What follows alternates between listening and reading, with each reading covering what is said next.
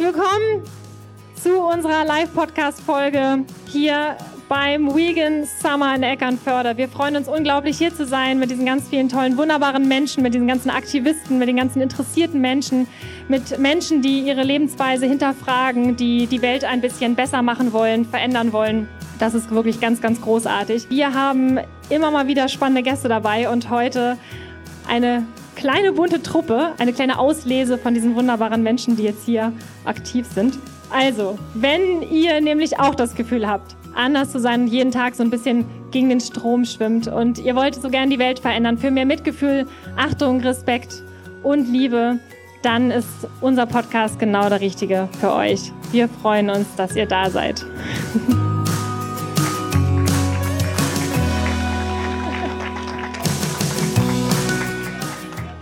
Wir legen direkt los mit unserem ersten Gast, den wir bei uns haben. Und zwar ist das äh, Timo Franke. Timo ist ein Koch, wie man ihn sich nur wünschen kann. Er hat überall die Eisen im Feuer. Er macht Kochshows, Coachings, Kochkurse und hat auch schon zwei Kochbücher herausgebracht. Das letzte gerade Ende letzten Jahres. Auf seinem Musterlebenslauf finden sich nicht nur die besten Adressen, also die Creme de la Creme der Gastronomie, sondern auch ganz viele interessante Adressen, die du uns nachher noch, äh, wo du uns berichten kannst, wo du schon überall warst. Äh, deine Leidenschaft merkt man sehr für das ganze kulinarische Thema. Und ich bin immer wieder beeindruckt, dass du es geschafft hast, hast, von diesen Adressen, sowas wie Adlon, Traube, Tonbach, dann doch diesen Weg eingeschlagen hast in die vegane Lebensweise, in die vegane Kochkunst. Und wäre toll, wenn du uns da mal so ein bisschen reinholst. Wie ist das passiert? Was hat dich angetrieben, dann wirklich diesen ganz traditionellen Weg zu verlassen und das zu tun, was du jetzt tust, Timo? Ja, bis 2011 habe ich gedacht, ich äh, werde eine, eine Karriere als Sternekoch hinlegen und ein, zwei oder vielleicht drei Sterne kochen und ähm, habe in den besten, besten Häusern Deutschlands und auch Europas gearbeitet. Ja, früher war eigentlich alles für mich, alles unter 400 Gramm Fleisch war Carpaccio und so sah ich aber auch aus. Ich hatte 2011 noch ungefähr 160 Kilo plus, ein bisschen mehr auf den Rippen und hatte dann zwischen den Jahren, das heißt kurz nach Weihnachten und zwischen Silvester, ein Herz-Kreislauf-Versagen im Jahre 2011. Wurde dann Gott sei Dank relativ gut und zügig wieder zurück ins Leben geholt und reanimiert und bin dann in der Berliner Charité gelandet und da haben mich die Ärzte eigentlich aufgegeben gehabt und haben gesagt, du wirst keine 30 Jahre alt werden, bei dir ist alles im Arsch, was im Arsch sein kann. Und da war eine Ärztin, die war Gott sei Dank vegan und die hat gesagt, wir bekommen dich hin, vertrau mir. Und dann habe ich gefragt, wie? Dann hat sie gesagt, ernähr dich vegan. Und dann habe ich gesagt, na gut, schlimmer kann es nicht mehr werden. Und ähm, mittlerweile habe ich die, die Hälfte des Gewichtes verloren und bin nicht mehr im lebensgefährlichen Bereich. Also ich meine, mit 1,63 Meter bin ich mit 80 Kilo immer noch keine Elfe, aber ich arbeite daran.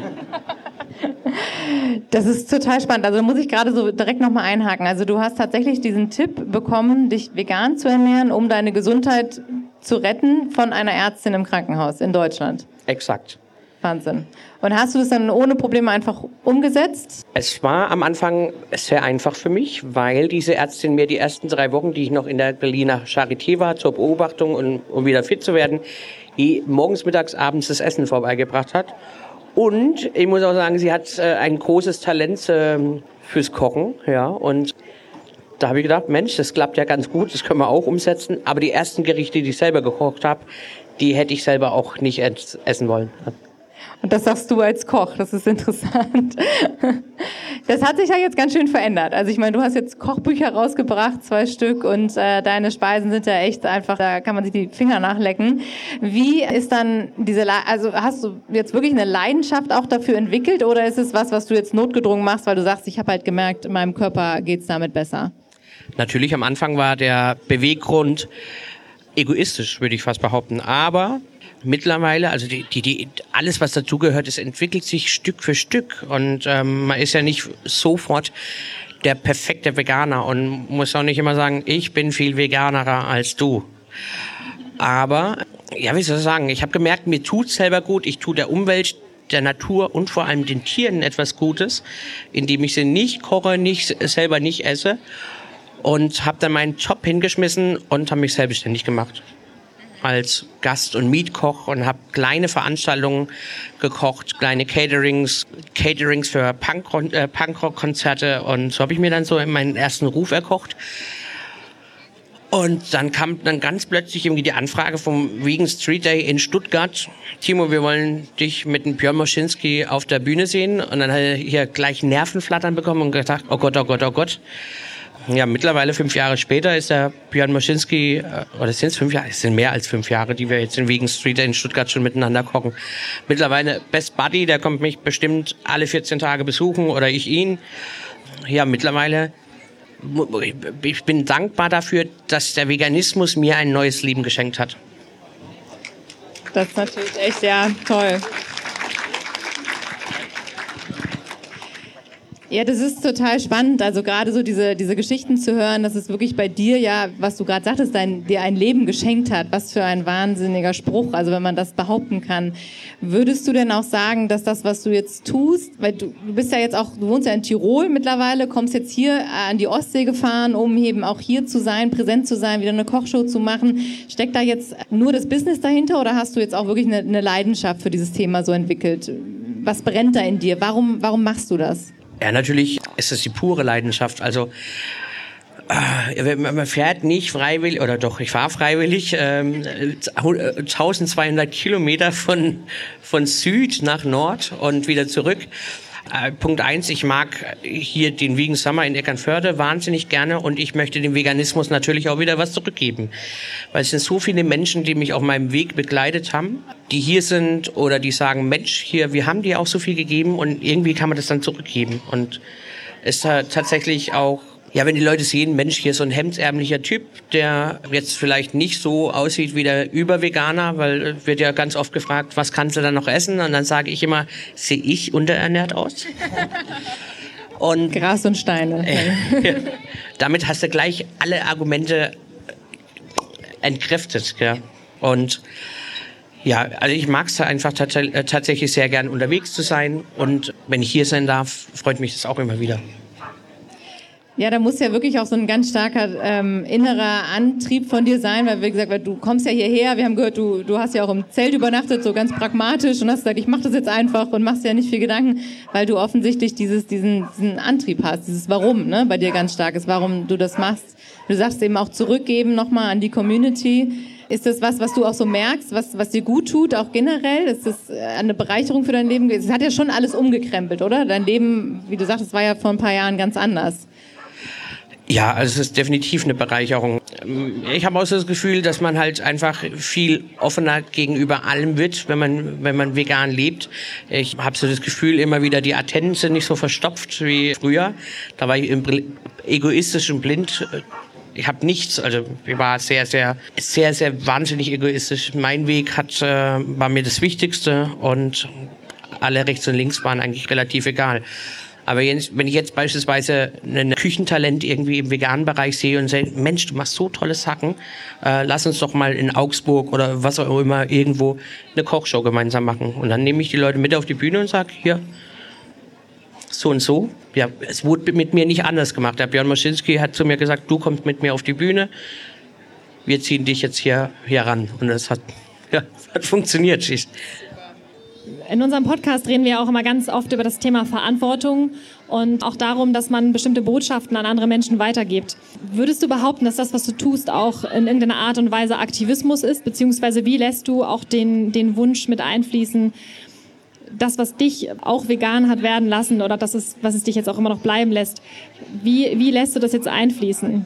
Ähm, ja, Kochen ist immer natürlich auch Aktivismus, zwar in einer anderen Art, aber ich glaube einfach mit Geschmack überzeugt man die Leute am besten, meiner Meinung nach. Und wenn die Leute sagen, schmeckt lecker, passt, okay, dann habe ich die Leute schon mal. Wenn ich dann noch mal mit anderen Dingen komme, wie beispielsweise mit dem Tierschutz etc. etc. pp, glaube ich, dass sie dafür auch wieder offener sind und sagen, passt ja ganz gut, ich muss da nicht auf nichts verzichten, also kann ich mich auch definitiv für die Tiere stark machen und für die Umwelt und für die Natur. Du hast gerade angesprochen auch mit dem Kochen. Magst du uns noch mal kurz über dein, dein Kochbuch erzählen, was gerade herausgekommen ist? Was da so für Rezepte, was finden wir da für Rezepte drin?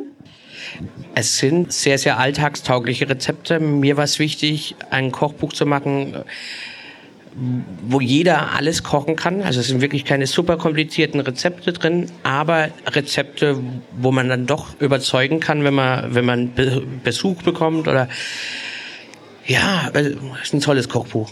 Ich, ich mag es selber sehr. Auch ähm, viele Suppen drin, äh, kleine, kleine gebackene Sachen. Ähm, ja, ich habe von allem ein bisschen was dazu gemacht. Nur die äh, Rubriken habe ich auch ein bisschen anders genannt. Es gibt keine Vorspeise oder was auch immer, sondern es gibt, äh, was haben wir denn? Die Suppen heißen beispielsweise supolär, quasi ein Wortspiel zwischen Suppe und populär. Weil ich liebe Suppe. Suppen, Suppen sind für mich so ja, die, die Basic für alles.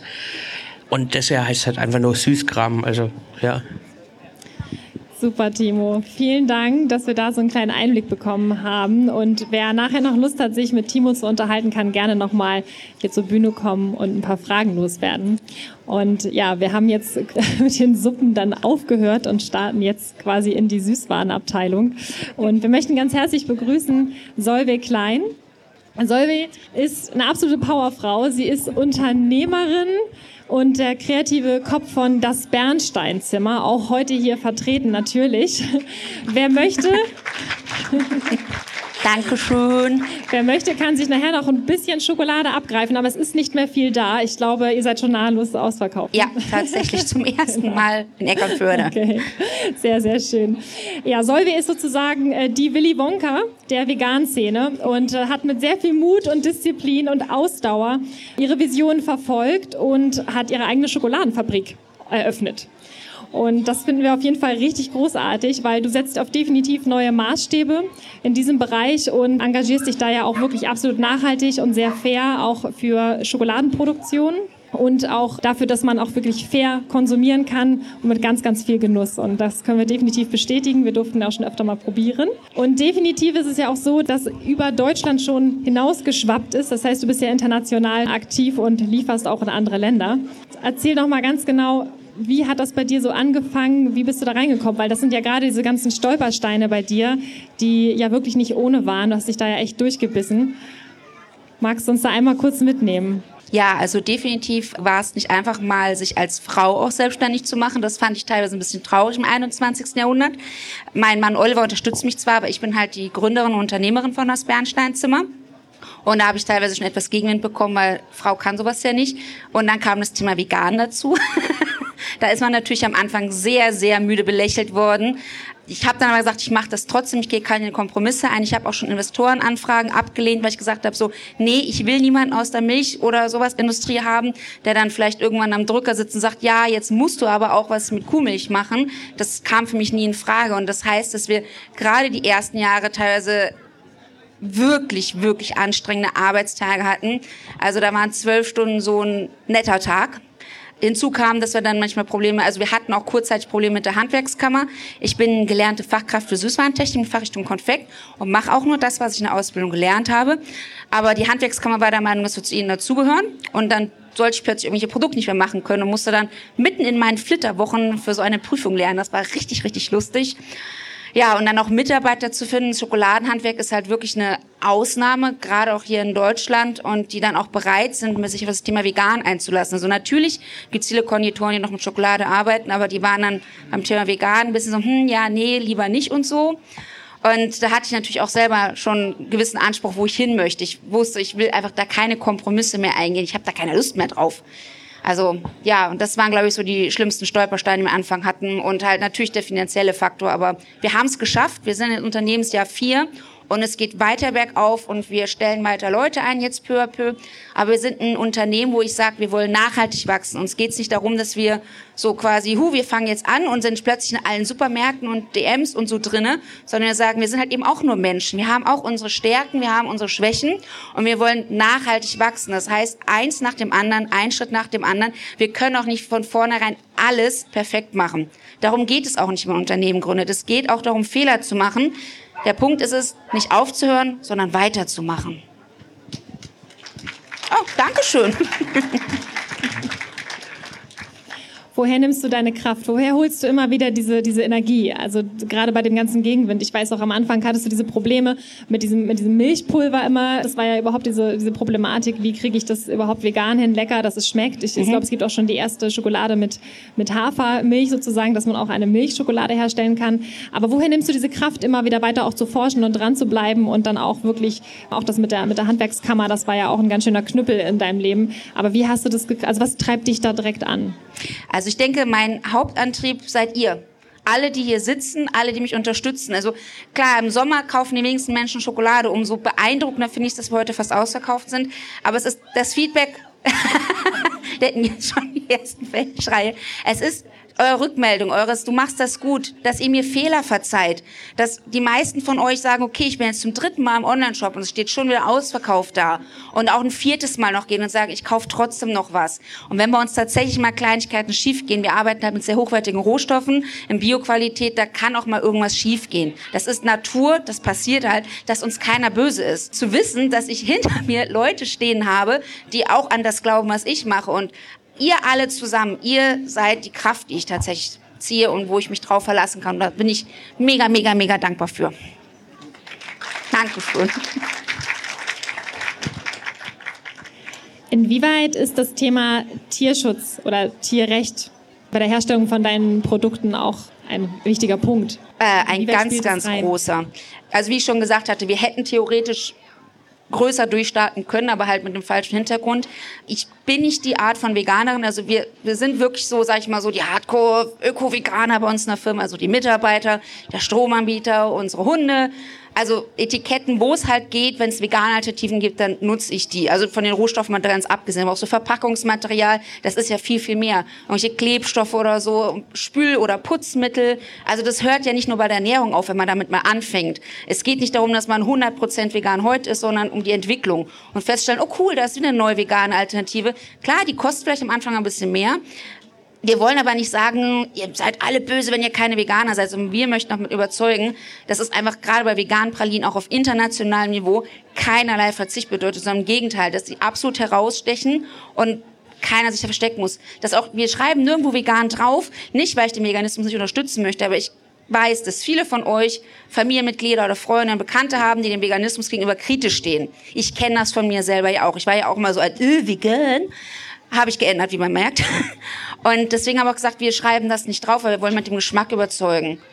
Damit es dieses, das kennen die meisten von euch, man backt einen Kuchen und so und alle, oh mein Gott, wie saftig ist der denn? Und am Ende so, der war übrigens vegan und das glaubt einem keiner. Und genauso möchten wir das auch machen. Nicht mit, du, du, du, ihr seid böse, wenn ihr nicht hundertprozentig perfekt seid, sondern hier, guck mal, es gibt eine Alternative und die ist auch richtig, richtig lecker.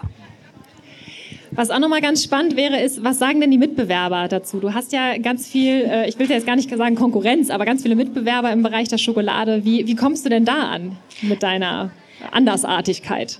Andersartigkeit. Mitbewerber, also ich arbeite mit den meisten Firmen, auch mit Zulieferanten und Mitbewerbern zusammen. Weil ich komme aus einer, also aus der Gastronomie, wie der Timo, und ich habe das auch mitbekommen mit den Ellbogen, man selber muss vorne stehen und alle anderen fertig machen. Ich habe mein Unternehmen aus einem Burnout rausgestartet. Das ist, finde ich, schon eine sehr beeindruckende Leistung, weil mich dieses sich gegenseitig immer fertig machen und immer nur selber im Mittelpunkt stehen, das hat mich, das war nicht gesund für mich. Ich habe hinzu kommen viel zu viel gearbeitet und ich habe gesagt, wenn ich ein Unternehmen gründe, dann will ich das anders machen. Man, man kann die Welt nicht verändern, wenn man nicht bei sich selber anfängt. Es bringt nichts, mit dem Finger auf andere zu zeigen und selber nicht mit gutem Beispiel voranzugehen. Und deswegen, ich mache jetzt zum Beispiel bald eine gute Bekannte von mir, die ich schon seit einigen Jahren noch kenne, die will jetzt auch anfangen, Münster vegane Pralinen zu machen. Und die habe ich zu mir in die Manufaktur geholt und ihr gezeigt, guck mal das und das, da musst du drauf denken, dran denken, welche Investitionen auf dich zukommen, welche Hürden.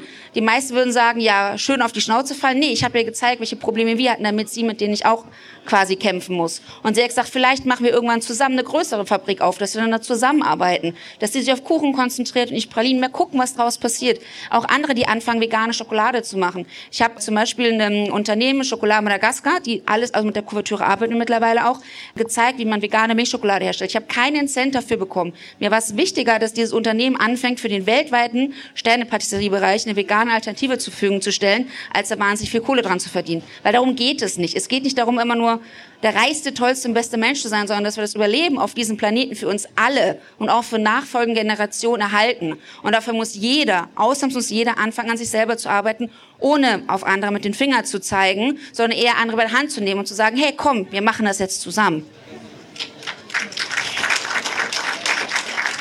Dankeschön.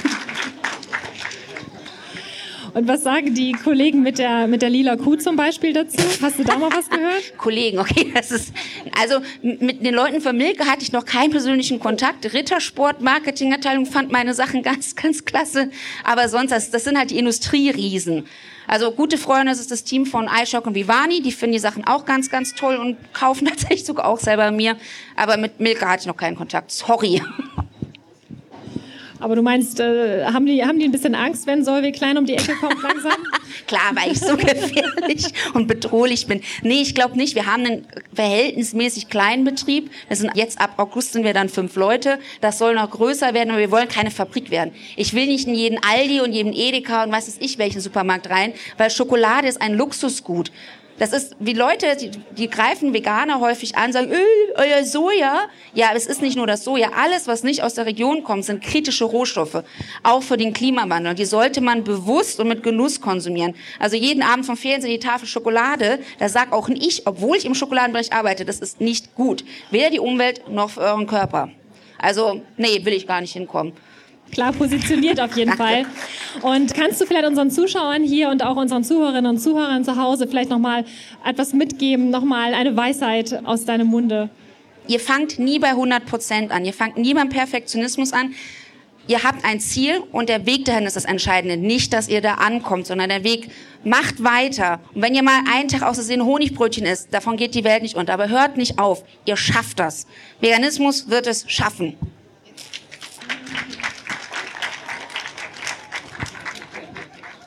Vielen Dank, Solveig. Es ist immer wieder total inspirierend, dir zuzuhören und äh, deine Geschichte zu hören und wie viel Power du da rangehst und äh, dass du dann einfach machst. Das ist wirklich äh, faszinierend.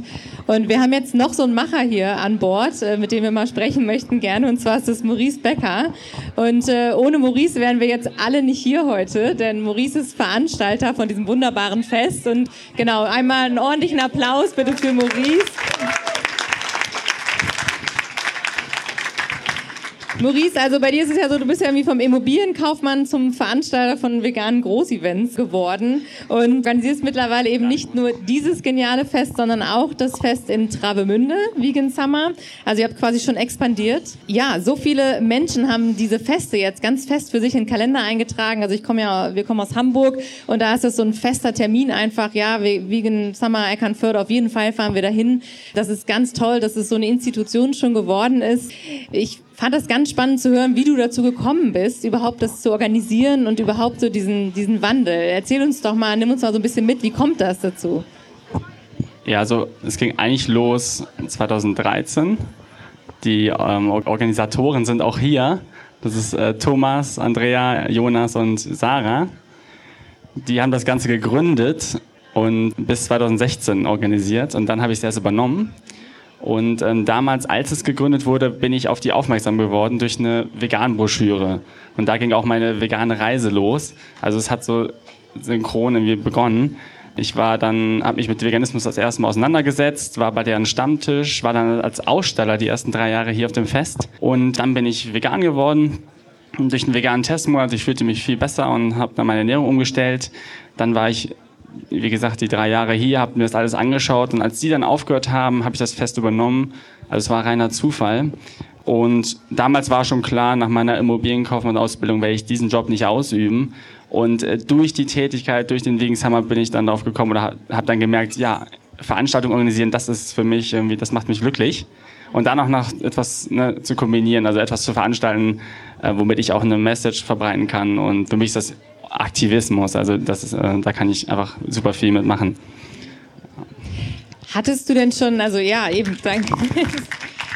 Also es ist wirklich beeindruckend, äh, dass du sagst, die anderen wollten nicht mehr weitermachen und dann habe ich halt gesagt, okay, dann, dann mache ich das halt.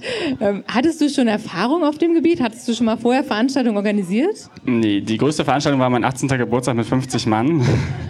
Da waren 25 eingeladen. Also ich bin einfach komplett losgelaufen, habe geschaut, ja, ich habe ein bisschen telefoniert, mal sehen, wer mich unterstützt. Was gibt es so für alte Strukturen, die ich übernehmen kann? Und dann ging's los. Ich, also besonders Spaß macht mir einfach, Leute kennenzulernen, mit Menschen zu telefonieren, auf Messen zu gehen und Leute anzuquatschen. Und das ist, glaube ich, sehr hilfreich, wenn man viele Menschen zusammenbringen möchte. Das hat mir sehr geholfen. Und andere Dinge wie ja, das ganze Finanzielle und die ganze Struktur, also den Aufbau des Festes, teilweise übernommen, teilweise neu ausprobiert, immer wieder dann natürlich neue Fehler gemacht, ein bisschen korrigiert. Also ich, ich jetzt ja immer noch. Also ich äh, lerne immer dazu, ähm, versuche möglichst viele Dinge zu verändern. Es ist ein reiner, also ein Lernprozess immer wieder dann. Ja, das kann man sich vorstellen. Da kommt ja auch unheimlich viel aufeinander mit bei so einem Fest. Das sind ja ganz viele Faktoren, die man äh, berücksichtigen muss. Ähm, wie lange organisierst du denn an so einem? Also ist es jetzt so, dass du jetzt vor einem Monat gesagt hast, ah ja, nächsten Monat, dann muss ich jetzt mal loslegen? Oder wie, wie läuft das? Also das erste Fest habe ich da 2016 im äh, Januar angefangen. Da hatte ich ein halbes Jahr Zeit. Und gewisse Dinge für nächstes Jahr habe ich jetzt schon organisiert. Also zum Beispiel das neue Datum ist 11.12., also wieder das zweite Juli-Wochenende, das steht schon fest für nächstes Jahr. Und wenn jetzt morgen, also heute ja vorbei ist, ist morgen oder die nächste Woche noch Nacharbeit und dann geht's weiter ins nächste Jahr. Also ich fange jetzt an, den Wegen Summer 2020 zu organisieren. Das geht auch über das ganze Jahr hinaus. Und die intensive Phase ist dann, wie du schon sagtest, drei Monate vorher. Da geht dann gar nichts mehr. Also Genau, aber es geht jetzt quasi dann direkt danach los. Das ist ein ganzjähriges Ding für mich. Was ist dir besonders wichtig? Also warum machst du dieses Fest? Was hast du damit vor? Was ist dein, also was willst du damit erreichen? Was, was ist deine Vision? Also für mich ist das Fest, ähm, wie ich schon sagte, Aktivismus. Ich gehe auch auf Demonstrationen, aber für mich ist das jeden Tag, ich tue etwas für ein Event, wo ich mich selber super drauf freue. Also selbst wenn ihr nicht da seid, ich bin hier. Ich, also wenn ich Bands einlade, die keiner mag, äh, ich, ich enjoy, also ich, ich äh, freue mich drüber. also deswegen, ähm, ich mache das so oder so. Gab's Und, genau. Genau, von daher, also für mich ist es aber, ich kriege so eine Power, weil ich, ich, ich, ich mag diesen Kontakt zu den Menschen, auch zu den anderen Aktivisten. Ich äh, höre mir sehr gerne, was die machen, bin dann auch gern mal dabei.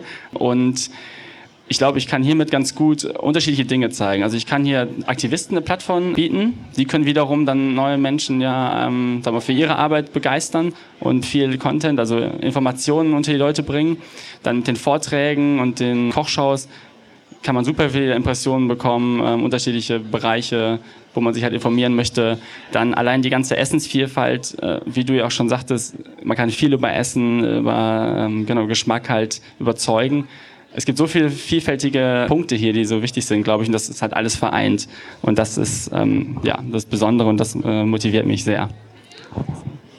Ja, da sind wir auch ganz glücklich, dass du dich da nicht äh, abhalten lässt von, ähm, ich schätze mal, es gibt eben auch Feedback oder Kritik auch mal. Gibt es da äh, viel in die Richtung? Hast du viele gute Kommentare, viel schlechtere? Was treibt dich so an? Was hält dich bei der Stange? Motiviert dich das? Kriegst du viel gutes Feedback auch oder wie steckst du das weg? Ja, also hier gibt's hauptsächlich gutes Feedback. Ähm, allein das, das Gefühl, also wenn man hier äh, langläuft, ähm, und einfach so dieses Feeling, Leute kommen einfach auf mich zu und sagen, hey, das ist so schön hier an der Ostsee, das ist äh, so hat ist so eine schöne Stimmung hier auf dem Fest. Das treibt mich am meisten an. Also dieses positive Feedback. Negative Dinge gibt's auch, aber ähm, das kann ich ab, das ist kein Problem. Also das da habe ich keinen äh, keinen Schwund durch irgendwie, dass ich da einknicke oder wie, also demotiviert wäre. Das gehört dazu. Das muss man Genau, das gehört immer dazu auf jeden Fall. Und das ist auch gut. Inwieweit denkst du, wenn du solche Feste machst und auch mal so längs läufst und dir das alles anschaust und sagst, Mensch, cool, die sind alle da, weil ich das organisiert habe, denkst du dann auch manchmal an die Tiere? Kommt das manchmal hoch bei dir?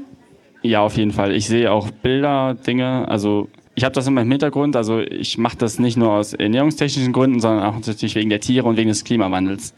Und das ist immer im Hinterkopf, also immer präsent, dass ich da in allen Bereichen was verändere oder halt genau einen Einfluss nehmen kann, definitiv. Ja, vielleicht kannst du dazu auch noch mal kurz was sagen. Du sagtest, du bist ähm, hier am Anfang als Veranstalter dabei oder als, als Aussteller dabei gewesen. Was hat dich denn damals zum Veganismus gebracht eigentlich? Was war so der ausschlaggebende Punkt? Also ich hatte, das war ganz gutes Timing, einen veganen Testmonat in Kombination mit dem Vegan Summer ich weiß gar nicht, ob davor oder danach, und habe dann hier nochmal so gemerkt, wow, das ist ja verrückt, was es alles gibt. Damals habe ich ja auch noch in Eckernförde gewohnt, mittlerweile lebe ich in Berlin, das ist ja das Paradies. Ähm, das heißt, ich hatte noch nicht ganz so einen großen Horizont und das hat mir so einen richtigen Kick hier gegeben und diese Erinnerung habe ich immer auch mit dabei, weil ich ganz genau weiß, hier kommen Leute lang, die vielleicht noch nie davon gehört haben oder das noch nie ausprobiert haben. Und das ist auch immer interessant zu sehen, ähm, wenn ich mal mit Pressevertretern hier rumgehe, wie die auch teilweise überrascht sind von dem, was wir hier anbieten und was es alles gibt. Es gibt ja eigentlich, also wirklich alles. So, genau. Und da habe ich diese eigene Erfahrung und das treibt mich natürlich auch an, weil ich genau weiß, kann diesen Funken, dieses Aha-Erlebnis kann hier jeder erleben und dann kann so ein Stein ins Rollen gebracht werden. So, das, das möchte ich eigentlich auch am Ende ähm, bewirken.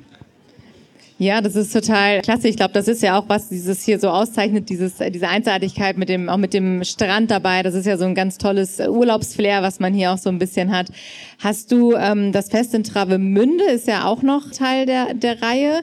Gibt es da noch mehr Planung? Gibt es noch mehr Ostseeorte, die ihr abklappern wollt oder mal die Nordsee? Also mich erreichen ständig Anfragen nach neuen Festen. Komm mal hierhin, komm mal dahin. Also teilweise Harz, teilweise Bergisches Land oder Norditalien oder auch in Schleswig-Holstein. Also es geht durch ganz Deutschland. Das ist nur eine Frage von Kapazität. Also ich habe richtig Lust, noch weiter zu organisieren, weitere Events. Aber dafür braucht man ein sehr gutes Team, da brauche ich eine sehr gute Logistik. Also es sind super viele Dinge, die funktionieren müssen. Und auch umso weiter weg wir uns von unserer Basis entfernen, das hat dann immer mehr Aufwand halt auch, bringt mit, also bringt mit sich.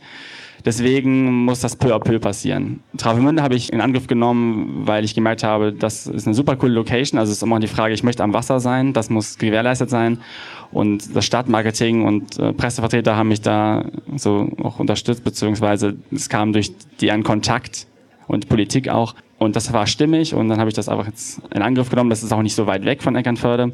Weitere Städte sind in Planung, aber ich, das ist noch nichts Konkretes. Also aber ich habe auf jeden Fall Lust, mehr zu machen. Das hängt auch ein bisschen darauf an, wie viele Sponsoren bekommen wir. Wir haben noch gar keine Sponsoren. Ähm, es müssen auch finanzielle Mittel kommen. So, das ist auch wichtig. Genau, also für alle, die hier zuhören und noch nicht wissen, wohin sie demnächst spenden möchten oder Großsponsoren, gerne an Maurice wenden. Oder auch die Hörer zu Hause. Ja, wir schicken gleich mal die, die Kappe rum zum Geld ansammeln und alle Hörer zu Hause, wenn ihr wollt. Wir verlinken natürlich auch unsere Gäste äh, in den Shownotes des Podcasts und können, die können dann gerne Kontakt aufnehmen mit euch. Maurice, vielleicht noch mal eine Frage zu, zu deiner Weisheit. Also tatsächlich, wenn du jetzt eine Sache hast, die du gerne weitergeben möchtest an eben die Besucher hier oder unsere Hörer zu Hause, was möchtest du den Leuten noch mitgeben? Also was für mich super wichtig ist, wenn ich etwas mache, was mich antreibt und ähm, ich merke, das ist teilweise auch echt ein harter Weg und es gibt Rückschläge, danke. Man muss sich richtig durchqueren durch gewisse Dinge, dann niemals aufgeben oder halt, also ich merke so, es, es lohnt sich, da durchzugehen. Das wird dann richtig, richtig schön am Ende. Und ja, das kann ich euch mitgeben. Äh, bleibt dran. Auf jeden Fall.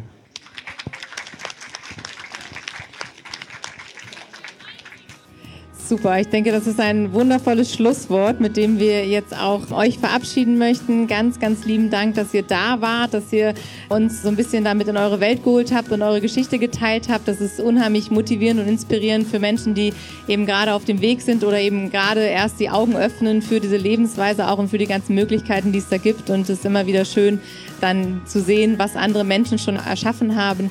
Denn ähm, wir können alle so viel tun und das ist auch die Message, die wir eben auch nochmal an alle weiterbringen möchten. Es ist wichtig, dass jeder Einzelne von uns losgeht und etwas tut und wir können alle so viel tun und wir sehen das hier, wenn einzelne Menschen aktiv werden, was man bewirken kann. Also einfach so ein Fest auf die Beine stellen, Bücher schreiben, ein Business gründen. Wir alle haben irgendwann mal angefangen, einfach etwas zu tun und das ist wirklich die Message. Lasst euch nicht unterkriegen und macht euer Ding. Genau, und wenn es euch gefallen hat, dann abonniert unglaublich gerne unseren Podcast Beautiful Commitment Bewege etwas auf iTunes, Spotify, auf allen Podcast-Apps findet ihr uns. Auch bei YouTube gibt es was zu sehen und zu hören.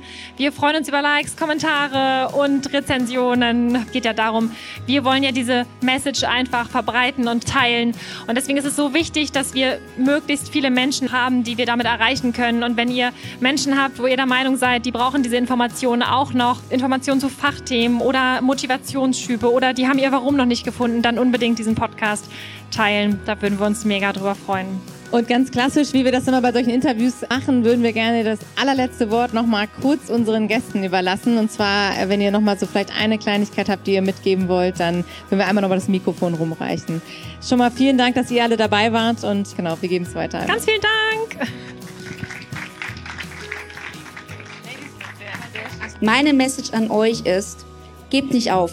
Es lohnt sich, wir haben alle gemeinsam ein Ziel und dafür lohnt es sich auch mal einen Berg rauf zu gehen und leider auch wieder runter zu gehen.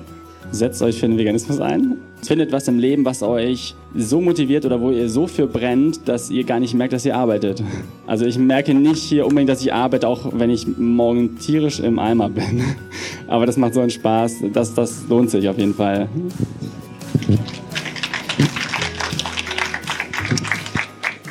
Mein Lebensmotto im Veganismus ist ja, ich lebe vegan, weil ich Leben liebe.